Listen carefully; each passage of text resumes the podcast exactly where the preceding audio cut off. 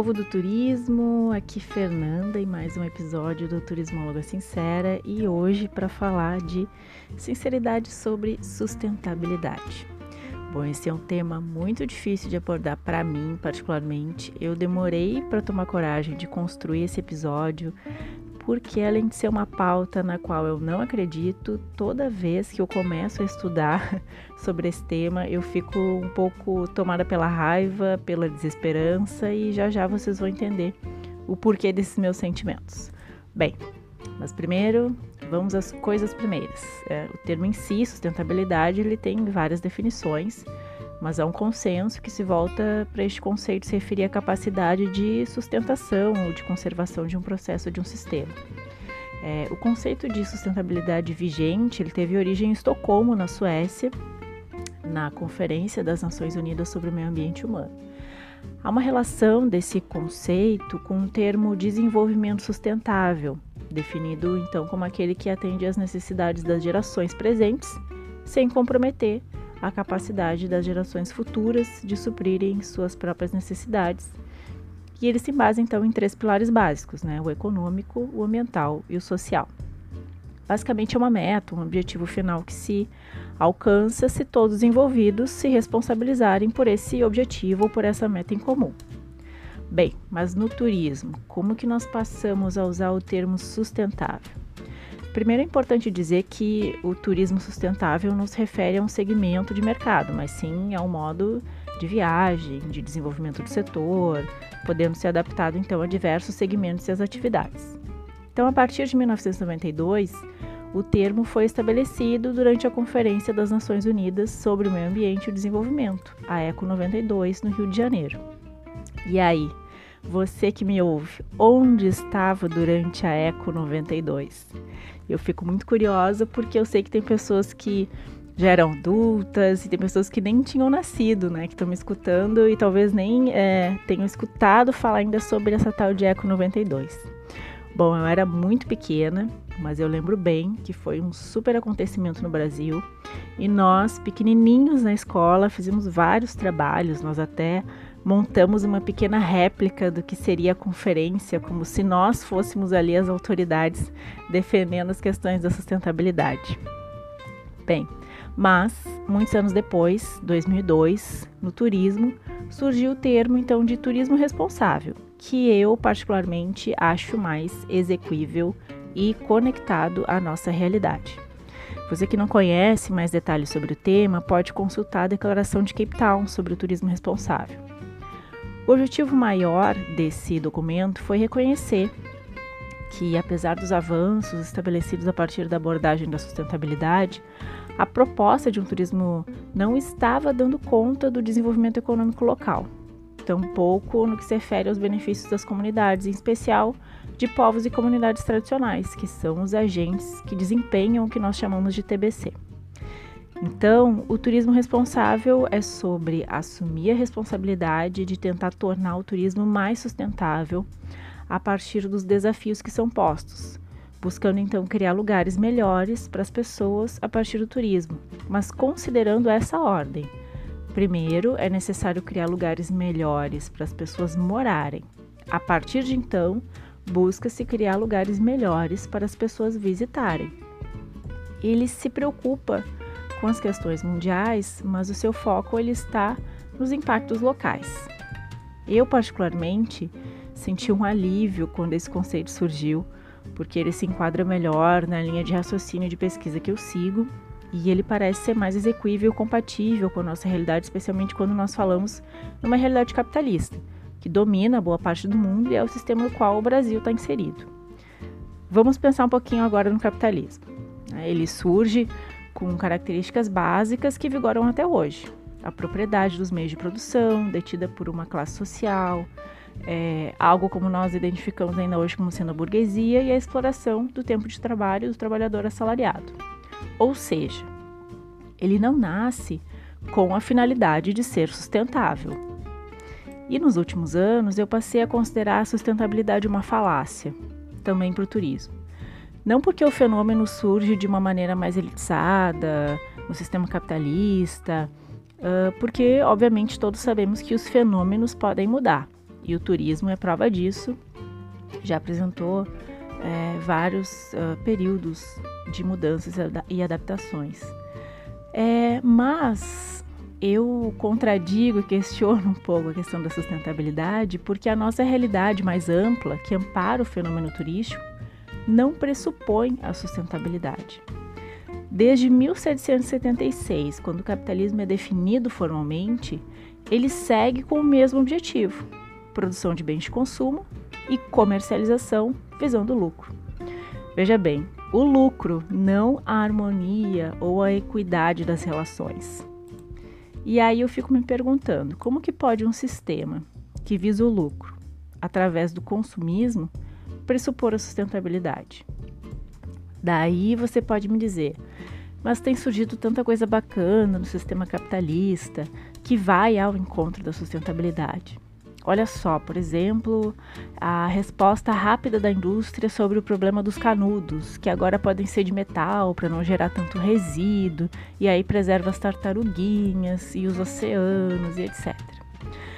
Bom, em primeiro lugar, eu nunca vou entender essa tara do ser humano por canudo. Quando foi que nós perdemos a capacidade de inclinar um copo para beber o seu conteúdo? Qual a dificuldade nisso? Bem, mas sobre esse exemplo, eu deixo aqui então a indicação de um vídeo da Rita Von Hunt que se chama O Canudo de Plástico Não é o Seu Inimigo. Está disponível no YouTube. Ela explica muito melhor do que eu essa questão da pretensa sustentabilidade capitalista. Assiste lá o episódio, toma alguns tapas de realidade na cara e fica um pouquinho mais deprimido comigo. Outro exemplo: o atual cenário da pandemia embora algumas pessoas digam que somos todos iguais nesse contexto, que a doença não faz distinção, eu penso que meses se passaram e já nos deram suporte e dados suficiente para não propagarmos por aí esse discurso. Um vírus complexo e ao mesmo tempo tão frágil que se dissolve em água. Não é simples se proteger do coronavírus, basta lavar as mãos com água e sabão. Mas no Brasil não, não é tão simples no país onde praticamente metade das pessoas não tem acesso ao sistema de saneamento básico. Onde está a sustentabilidade nisso? Para seguir no Brasil, agora fazendo uma relação sustentabilidade e turismo. Vocês já pararam para observar que há uma possível retomada do setor? Ela está se voltando a um acirramento da distinção entre classes sociais? Nós estamos criando bolhas do turismo de diversos tipos.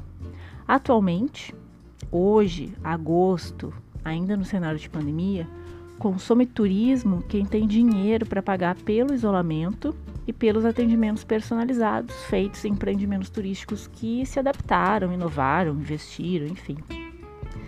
Mas e quem não pode fazer esse investimento? Como os atores do turismo de base comunitária. Volta depois para o mercado espera passar ou assume risco de adoecer para poder se sustentar.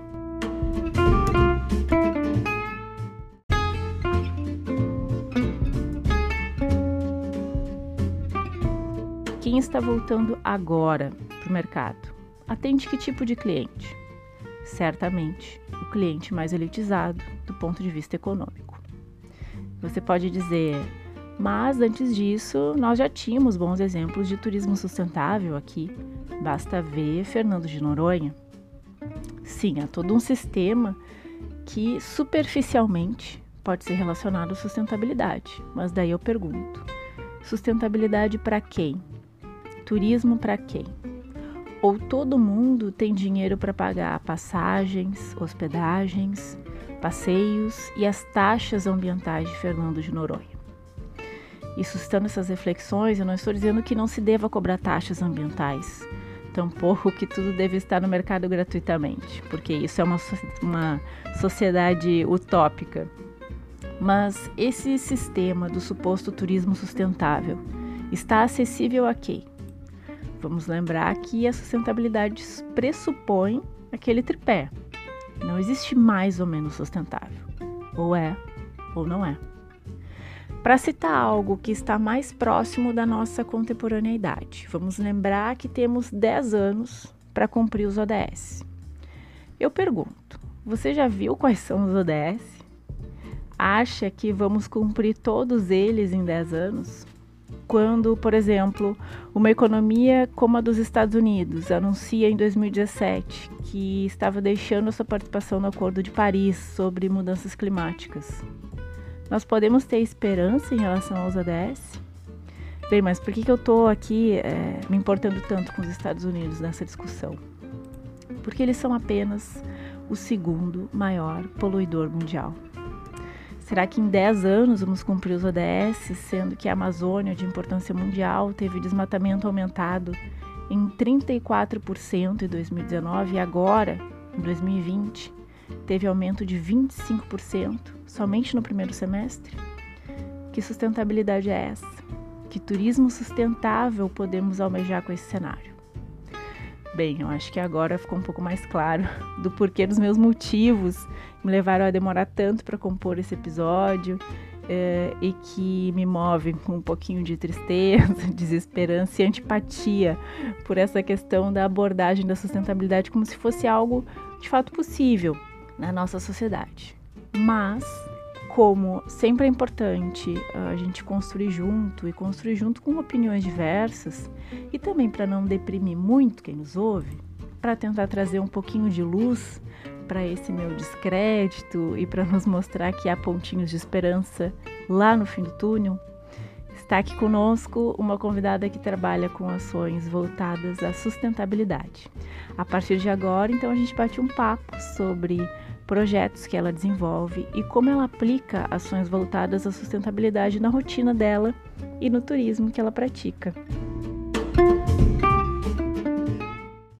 Oi, Fernanda. Primeiro quero agradecer pelo teu convite. Muito obrigada. É uma honra para mim estar aqui conversando contigo, ainda mais para falar sobre um assunto tão caro para mim, que é a sustentabilidade, um assunto tão importante e, bom, meu nome é Fernanda Sequeira, eu tenho 40 anos, tenho um filho de 10, o Davi, sou formada em comunicação social, em publicidade e propaganda, e tenho uma especialização em educação ambiental e sustentabilidade. Hoje eu estou trabalhando com resíduos sólidos urbanos, mais especificamente com resíduos da construção civil.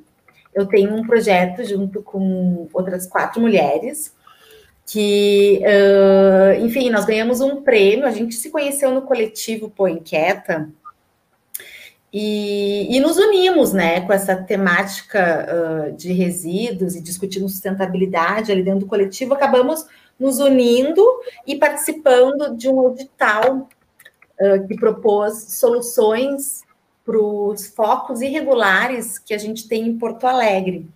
Então, nós criamos uma solução e nós vencemos, né? Ganhamos um prêmio em inovação e limpeza urbana. E, e hoje eu estou com esse projeto que se chama Cinco Marias, né? Então, sou eu e mais quatro Marias. A gente uh, já está operando né, em Porto Alegre com o nosso serviço, que é conectar os elos da construção, do descarte da construção civil, né, gerador, transportador e o destino final porque é um, é um setor um pouco bagunçado, né? O setor da construção civil, ele é responsável por praticamente 70% dos resíduos sólidos gerados no Brasil. Aqui em Porto Alegre, a gente tem 80% de, de focos uh, de, uh, do, dos lugares que tem, né, uh, em Porto Alegre, com lixo espalhado por aí. 80% é da construção civil. Então, a nossa proposta é contribuir com a cidade para eliminar esses focos, e agora a gente está num programa ali do Tecnopuc desenvolvendo o aplicativo, que a gente já tem o serviço, mas não temos essa ferramenta, né? Então, a gente está com o apoio da ThoughtWorks, junto com alunos da, da Escola Politécnica, da PUC. Então, eu estou bem focada nisso hoje.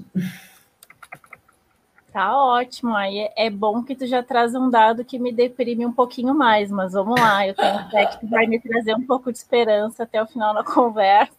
Ai, ah, meu Deus. Fernanda, e aí eu tô pensando assim, hum. assim, bom, toda essa tua trajetória, tua formação, quando que te deu um estalo de que tu queria trabalhar com esse tema da sustentabilidade? O que, que aconteceu? Eu, logo que eu saí do colégio, eu resolvi cursar engenharia ambiental porque eu sempre gostei da temática ambiental, sempre fui muito ligada à natureza, sempre gostei de fazer esportes assim na natureza, eu escalo, gosto de fazer trilha. E desde criança eu tive experiências, né? Eu pude conviver uh, com o ambiente natural, né? Eu tive a oportunidade de ter parentes em fazenda, minha avó morava no interior. Então eu brincava muito no meio do mato, fazia cabaninhas, brincava de índio. E eu me perguntava, né, por que, que a gente não podia todos viver como índios, né, integrados na natureza. E, e também eu me lembro que a minha avó, isso em torno dos sete anos, a minha avó tinha um porão cheio de potinhos que ela usava dos creminhos dela. Ela guardava os potinhos, eu não sei porquê. E aí eu brincava com aqueles potes e eu me perguntava, mas para onde que vai os potinhos, tá, minha avó tem esse monte de pote, e todos os potinhos do mundo. E eu ficava me questionando: será que todas as crianças do mundo brincavam com os potinhos das avós, das mães? E, e eram, e eu ficava intrigada com aquilo, né? Então, tá, o tempo passou, a gente acaba esquecendo, né, dessas perguntas, se acostumando com as coisas como elas são, né, no sistema. E, e aí, logo que eu saí do colégio, eu fui fazer engenharia ambiental porque era um assunto assim que eu realmente me, me interessava, porque eu gostava. Mas era engenharia, né? E o mundo das exatas não era para mim. Eu acabei fazendo dois anos só. E, mas nesse período de dois anos eu, eu fiz um estágio, tive a oportunidade de fazer um estágio na área. Então, eu trabalhei numa prefeitura no setor de coleta seletiva e tive contato com as uh, cooperativas e as associações de triagem, né, com esses trabalhadores que trabalhavam lá triando os materiais, né, que eram coletados pela coleta seletiva, e eu vi e eu tive uma resposta, né, de quando eu era criança, para onde iam aqueles materiais todos, e eu estava vendo ali, né, até eu fui me dar conta disso muitos anos depois, mas eu vi como aquele trabalho, como era importante a separação, né, pelas pessoas, e aquele trabalho gerava renda para famílias inteiras, para comunidades carentes, e como aquilo tinha valor. Então, eu acabei não, não continuando a faculdade, fui daí para publicidade e propaganda, mas esse ensinamento, isso eu levei para o resto da vida, e desde então eu sou aquela chata, que chega na casa das pessoas e fica, né, cuidando do lixo para ver o que, que tem. E as pessoas até me ligam, me, me perguntam sempre uh, quando tem alguma dúvida, porque eu realmente, assim, é um assunto que eu estou sempre batendo nessa tecla. E então, acho que foi por essa época. Mas uh, eu acho que é, na, na minha infância, acho que foi lá, em torno dos sete anos, que a pulguinha assim da, da sustentabilidade começou a me que me picou, começou a me a vir para trás da orelha.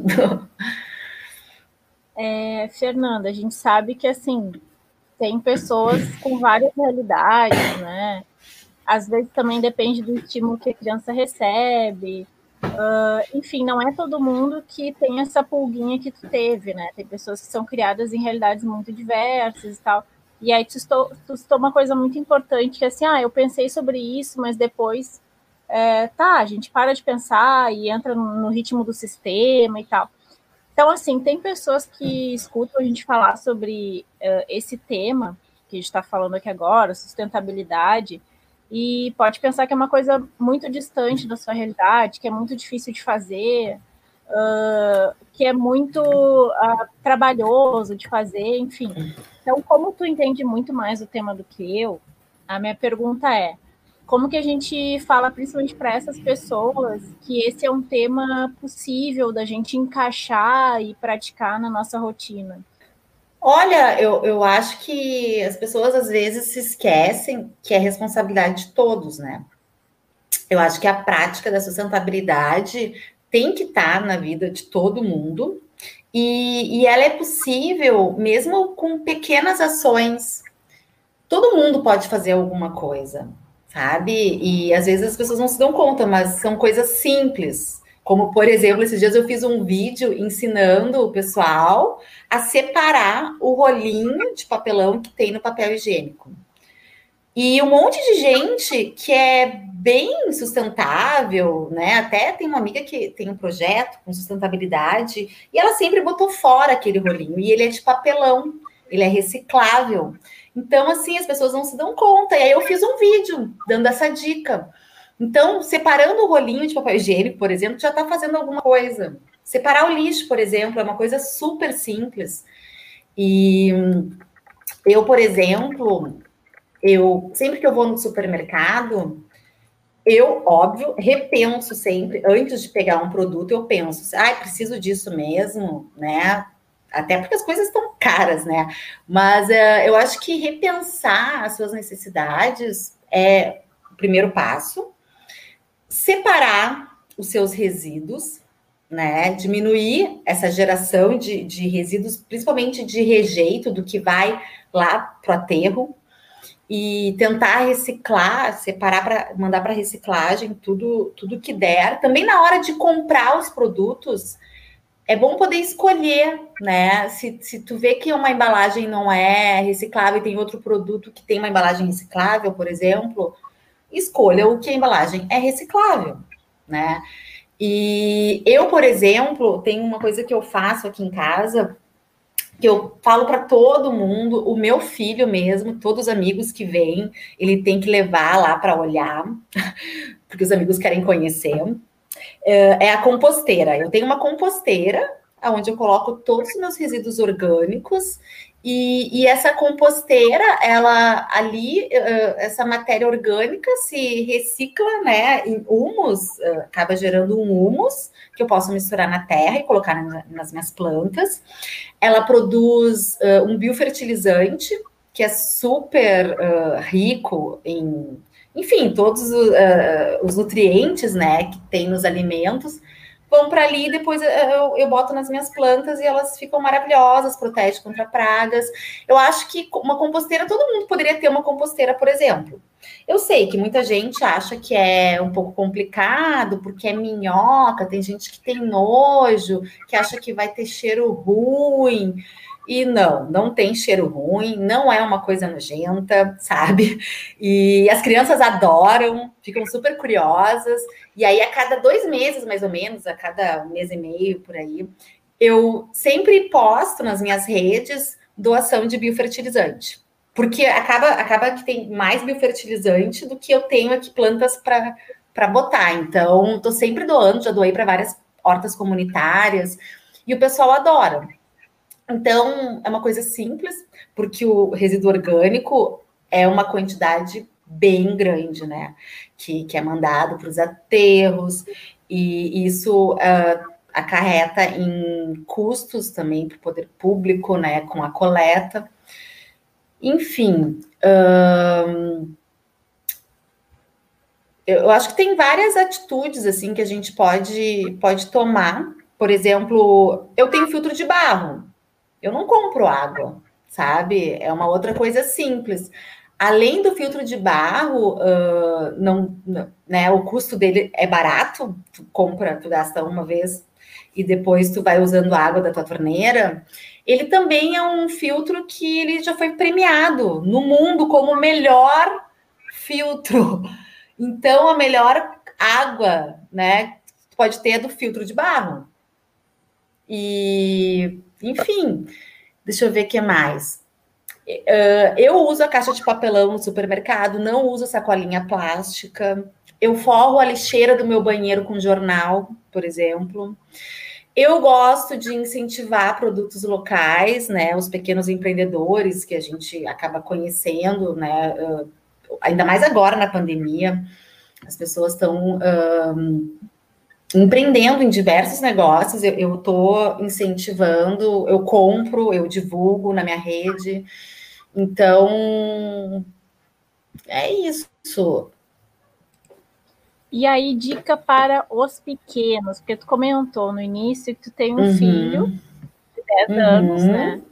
como eu não tenho filho, eu não sei se eu posso chamar ele de criança, eu não sei mais dessas juventudes, se 10 anos é pré-adolescente, se é criança ainda, mas enfim.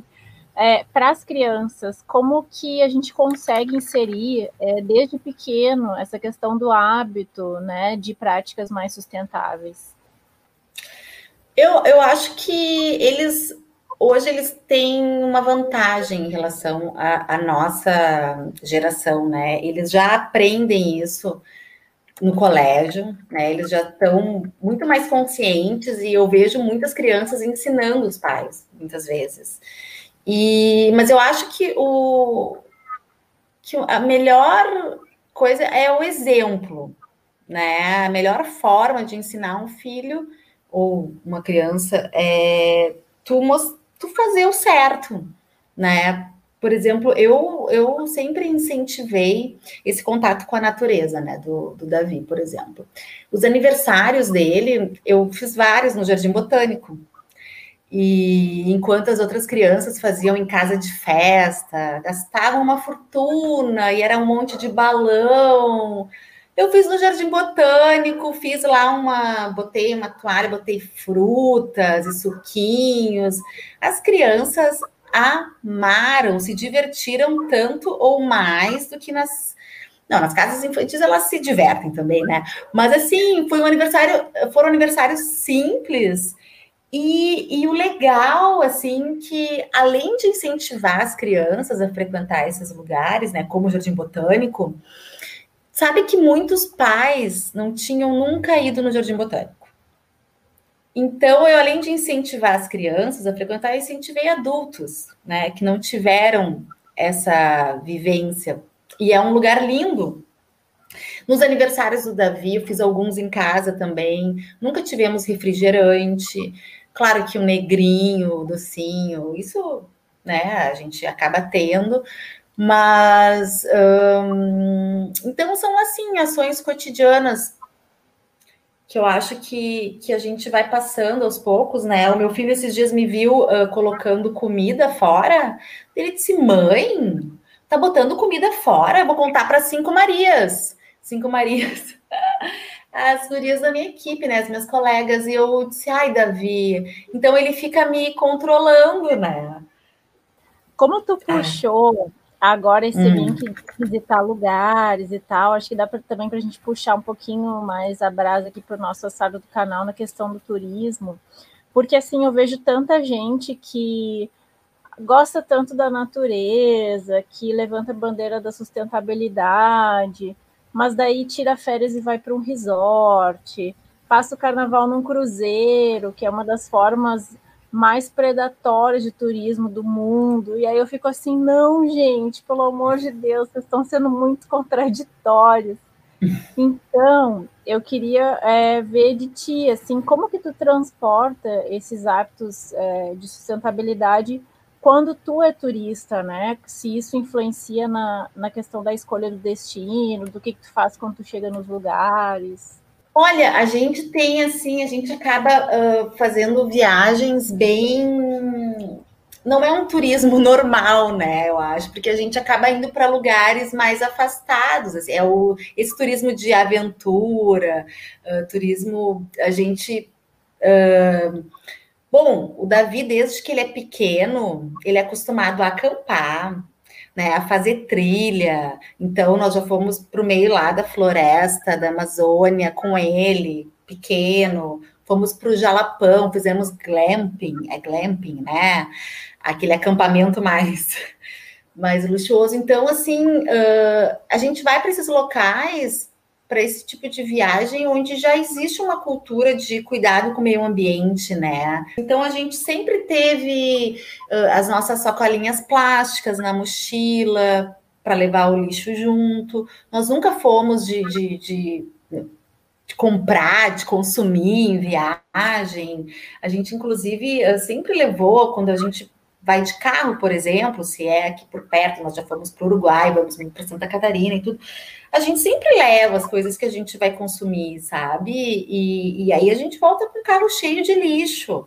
E, e eu, inclusive, quando eu vou para Santa Catarina, que eu gosto muito, eu volto com caixas de lixo, inclusive dos lugares, porque eu sei que não tem coleta seletiva.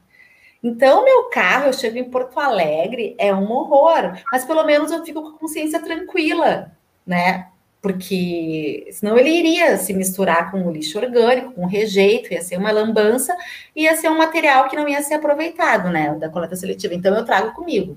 E aí, uh, tu já deste assim um, uma palhinha para gente, mais ou menos, do que, que tu trabalha e tal. Mas então, para quem ficou curioso e quer conhecer melhor o teu trabalho, a tua atuação, saber mais sobre os projetos, uh, o que que hoje, então, está sendo o teu foco? E conta também uma, uma perspectiva de planejamento, né? Onde é que vocês aí, Marias, querem chegar? Bom, eu vou aproveitar para falar de um projeto que eu criei, que até nós já conversamos, né? Uh, em outra ocasião.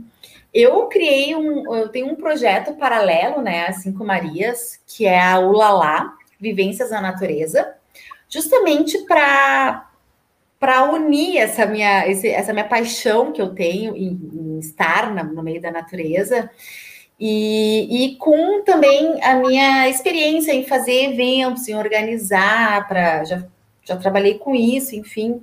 Uh, o que, que é a Ulalá? A Ulalá é um projeto que nasceu para incentivar o contato das pessoas com a natureza, principalmente crianças e as suas famílias né? É proporcionar atividades em ambientes naturais que trabalham conceitos de sustentabilidade e preservação ambiental. E, e é educação ambiental através da experiência, em vivências que podem ser eventos, podem ser viagens, mas geralmente eu gosto de fazer essas viagens de alguns dias, que é para as pessoas realmente conseguir se conectar com a natureza e se desconectar com a rotina da cidade né? Então, o que aconteceu? Eu comecei a ver.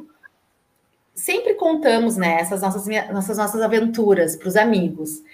E aí eu sempre percebi, assim, que as pessoas ficavam muito surpresas da gente ir com o Davi pequeno, né, de aproveitar essas viagens. E as crianças, quando ouviam falar, os amiguinhos, né, quando ouviam falar dos acampamentos, ficavam assim com aqueles olhinhos brilhando, assim, loucos de vontade. E, e aí a gente começou a ver que no nosso meio muitas pessoas nem cogitavam viajar com criança, muito menos para o meio da natureza.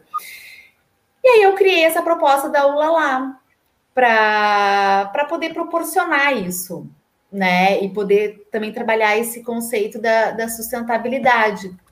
E, e nasceu assim, bem descompromissado descompromissado esse projeto, assim, com amigos, né, com famílias amigas, e foi muito legal poder ver, assim, a reação das crianças, como elas ficam soltas, né, se sentem à vontade, e imagina, tinha criança que nunca tinha entrado numa numa trilha, nunca tinha feito trilha, nunca tinha visto uma nascente de água, por exemplo, sabe, natural.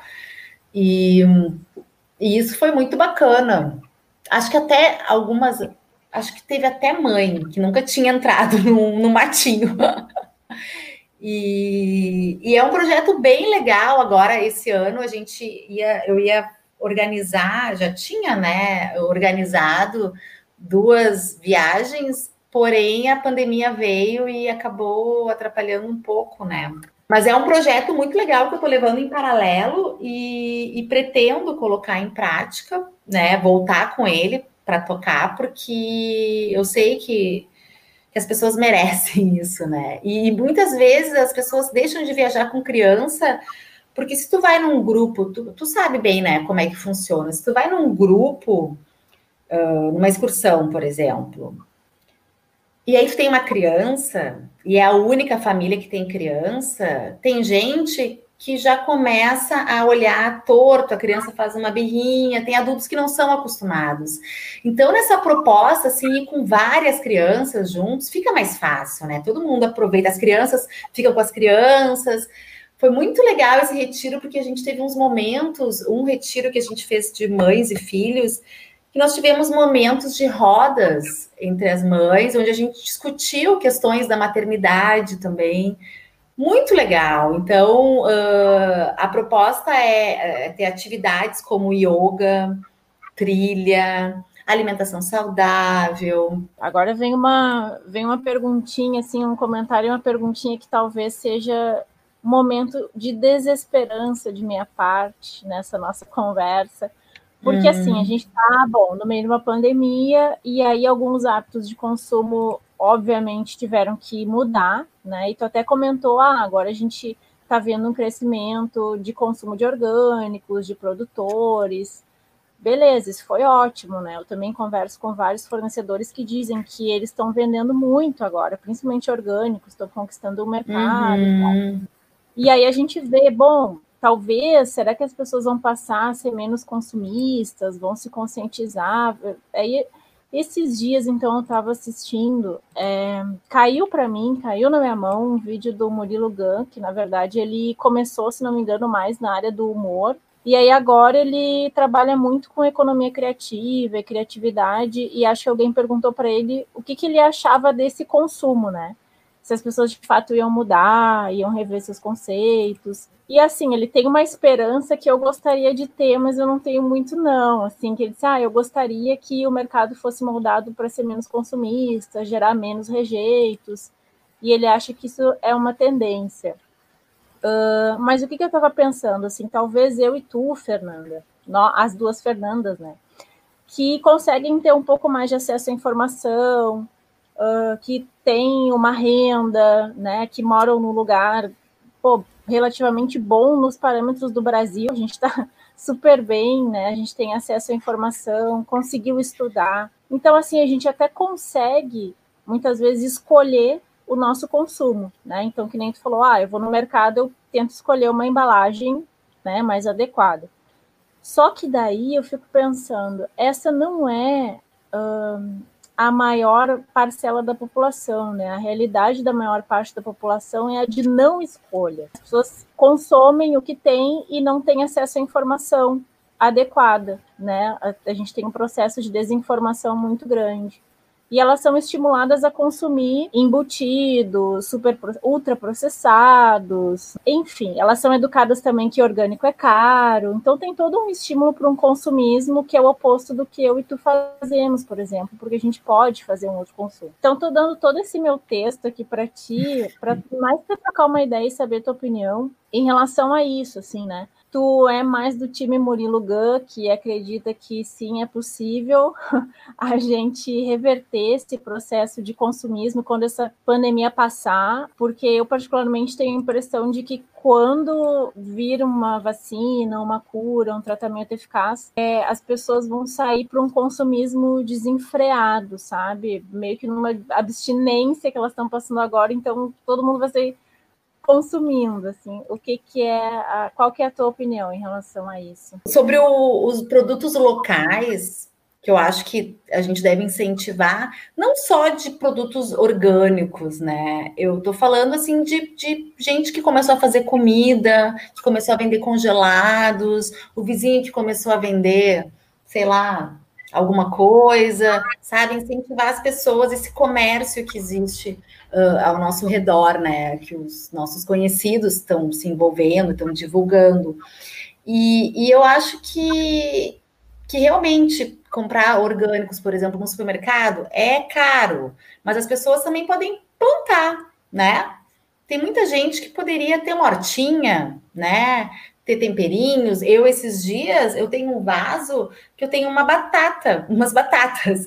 Mas ele é decorativo. E esses dias eu fui fazer uma lentilha e pensei, vai, não tinha batata. Aí eu pensei, nossa, de repente eu tenho uma batata lá no meu vaso. E eu tinha batata e nem sabia, e tinha mesmo.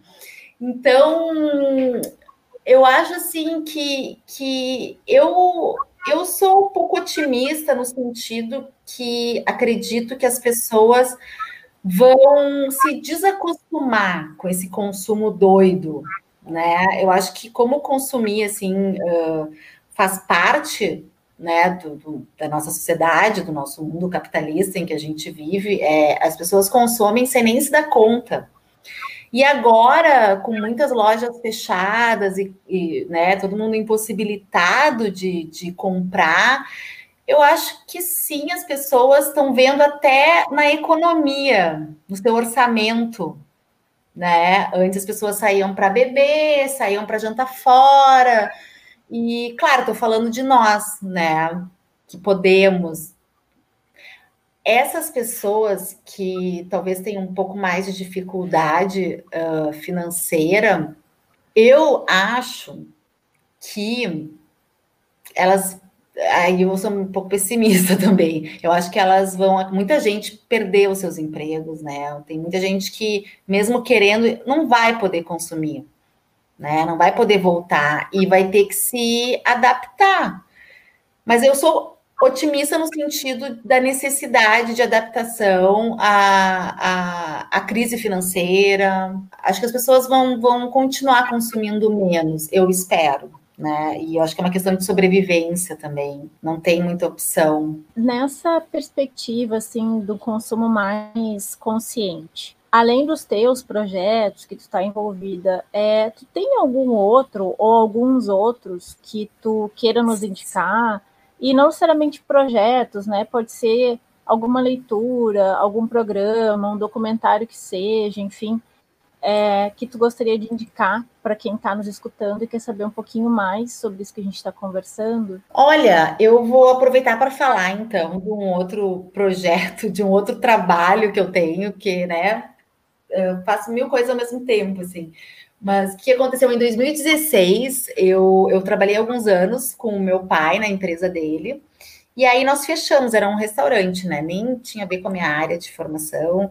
E, e aí nós fechamos no começo do ano e eu fiquei pensando o que, que eu vou fazer agora, né? E aí resolvi abrir um brechó. Aí comecei a divulgar as minhas coisas e, e comecei a criar uns bazares, uns eventos. E eu já tinha, há muitos anos atrás, vendido roupa, vendido calçados. Eu sempre gostei de vender e ter, estar em contato com as pessoas. Então eu pensei, ah, vou, vou vender essas coisas, né? Vou, vou montar uma lojinha. E aí comecei a, a, a, participar de alguns eventos, aí depois eu criei alguns eventos né, de, de brechó e também de, de marcas autorais de produtos, né, de pequenos empreendedores. E, e foi bem legal, assim, eu comecei a ver a, o quanto as pessoas estavam uh, mudando de atitude em relação a, ao consumo de roupa de segunda mão, por exemplo. Né? Eu vi muita gente que tinha preconceito a brechós. Claro que eu estou falando de um brechó assim que é, as coisas são cuidadas, não tem nada uh, estragado, né? Não é roupa furada, roupas com qualidade, mas roupas até de marcas que tu vai comparar com um preço novo na loja, é uma baita de uma vantagem, né? Em adquirir um produto que está praticamente novo muito mais barato. Então eu comecei a ver muita gente começando a, a frequentar né, esses lugares, e, e, houve, eu acho que eu trabalhei bastante essa questão do conceito de consumo consciente, moda sustentável, e eu acho que essa é uma dica também, né, que eu tenho sabe? Uh, usar, comprar o que já existe, o que já está aí disponível, né? Coisas de segunda mão. Claro que tu tem que comprar coisas que estão, né? Estão uh, ainda conservadas, né? Mas tem muita opção, tá? Então, o meu brechó eu ainda tenho ele, mas eu não faço eventos. Eu tenho até um espaço em casa onde eu recebo pessoas, né, com hora marcada. Então, tenho amigas, às vezes, que tem um monte de coisa que já não serve mais e que são coisas, né, boas, de marca. Ah, trouxe não sei da onde, não quero dar porque custa não sei o quê. Então, tá, vamos lá fazer negócio. Então, aí eu vou lá, faço uma avaliação e boto ali no meu, no meu brechó. Então, vestido de festa, por exemplo. Muita gente às vezes compra um vestido de festa, vai numa festa nunca mais. Então, quando alguém quer algum vestido de festa, alguma coisa mais personalizada também, porque o legal do brechó é que são peças únicas, né? Não é o que está aí no, no, no, shopping, por exemplo, que às vezes. Uh, não, e o bacana é que, assim, para quem está nos escutando, né, de, de outras partes que não aqui da nossa cidade, isso não é uma coisa difícil, né, que todo mundo poderia fazer, né, ou se não vai fazer um brechó, pelo menos fazer é, as, as coisas circularem, né, tu usa uma vez só, guarda e nunca mais. Não, então... e aí então é, as coisas ocupam espaço no teu roupeiro, tá lá, ocupando espaço, juntando pó, e aí tu pode fazer alguém feliz, né, com aquela roupa. E, e outra coisa que acontece também, que eu acho muito legal, assim, que eu procuro incentivar, sempre que eu dou os meus biofertilizantes, né, lá da minha composteira, sabe que eu marco com as pessoas, elas vêm buscar, e eu sempre ganho presentes então, eu já ganhei mudinha de um monte de plantinha, já ganhei kefir, já ganhei torta de limão, sabe? Então, assim, aí eu, eu tenho um vizinho aqui que me dá abacate, aí eu dou para ele biofertilizante. Esses dias eu levei uma mudinha que veio, eu disse, ah, tem muita mudinha que eu vou levar de, de uma. Enfim, de uma plantinha. E, e essas trocas, assim, eu acho que é bem bacana também, né? E, e, isso é consumo consciente também, né? E aí só tu vê só que curioso, né? A gente está tendo essa conversa em 2020, mas na verdade a gente está falando de uma das formas de comércio mais antigas do mundo, que é a troca de mercadorias, né? Que veio muito antes da moeda. Então, é tipo, verdade. Não é, a gente não está falando aqui nada de né, reinvenção da roda, algo muito mirabolante, é realmente é, um pensamento de comportamento mesmo, né? É, há quem diga, né, que a gente está vivendo uma hum, transição e que e a ideia uh, seria, né, voltar às origens, digamos. Então a gente uh, tem visto, eu tenho visto muitas, muita gente indo morar para fora, até em comunidades, né? Gente querendo plantar para trabalhar com, com, com agroecologia. Eu acredito que essa é uma forma de da gente conseguir se perpetuar, né? Porque do jeito que tá, os recursos naturais, eles é fato, eles estão acabando. Então, assim, os oceanos estão cada vez mais poluídos, é plástico por tudo. Dizem que a gente, inclusive, já respira plástico, né? Que a gente bebe água com plástico. Então, que vida é essa? Então, acho que o sistema precisa mesmo se, se reinventar. As pessoas precisam tomar consciência e, e aí se fala muito também da economia circular, né? Economia circular é um conceito assim que é, é a gente, nós na Cinco Marias, a gente está tratando esse, esse conceito, querendo trazer né, para o nosso trabalho, porque esses resíduos da construção civil eles podem ser reciclados. Então, por que não não, não utilizam né, esses resíduos? Existem usinas de beneficiamento que tratam esses resíduos e, e ele pode ser reinserido no mercado. E assim como os resíduos da construção civil, como os materiais que são recicláveis e que vão passam por um processo lá de reciclagem que voltam para a indústria, isso é com tudo, né? Então a, a, gente precisa fazer essa economia circular voltar e a gente tá, eu acho que agora mesmo nesse momento de pandemia, todo mundo está com a informação, né? Tá, tá com acesso à informação, existem muitas lives, muito muita discussão, gente se encontrando no YouTube, no Facebook, em podcasts, né? Gente falando desses assuntos tão importantes. Então, assim, a informação tá aí, né? E eu acho que, que ela tá se disseminando. Eu sou otimista nesse sentido, eu acho que tá havendo uma mudança de, de consciência, e acredito que, que essa mudança do sistema é, é vai ter que acontecer. Tem que acontecer, né? Fernanda, a gente está aqui então se encaminhando, infelizmente, para o final. Sim. Foi muito bacana. A gente falou de muita coisa, muita informação. Então, eu queria te pedir, antes da gente se despedir, para então tu deixar uma mensagem para quem está nos escutando, se tu quer deixar os teus contatos, como que as pessoas te encontram, encontram os teus projetos, fica à vontade. Tá, eu tenho uh, as cinco Marias uh, que é o meu projeto com os resíduos da construção civil, né, para o setor da, do descarte desses resíduos, uh, tá no Instagram e no Facebook. Se procurar Cinco Marias Projetos Sustentáveis, já acha. E eu tenho meu brechó, que é o brechó da Fer, bem super criativo, né? Brechó da Fer. Aqui de Porto Alegre também, nas redes, Instagram e Facebook. E a Ulalá, né, Vivências na Natureza, que também está nos dois, Facebook e no Instagram. Ulalá Vivências na Natureza. E também eu queria falar sobre um trabalho que eu, rapidinho já acabou, mas eu vou falar agora. Eu tenho um, um não chega a ser um projeto, é um. Eu acabei fazendo uns treinamentos em alguns condomínios, prédios de amigos, para instalar composteiras, né? E falar da questão dos resíduos, da separação, da importância.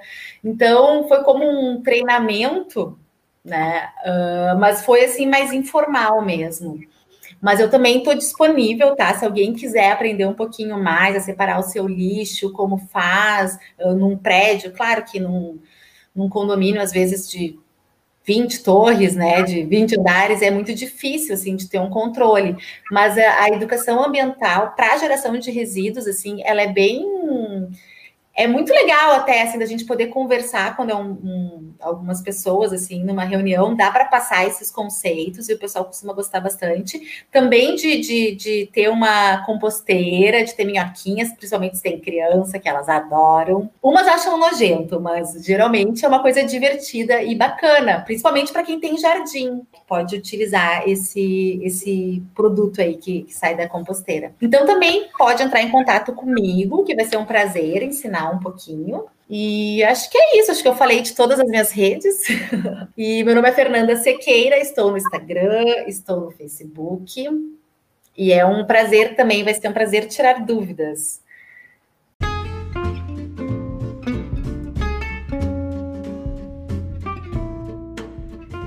Pois bem, povo do turismo, então vocês acompanharam o episódio de hoje que tratou da sinceridade sobre turismo e sustentabilidade e teve colaboração muito importante, muito especial da Fernanda Sequeira.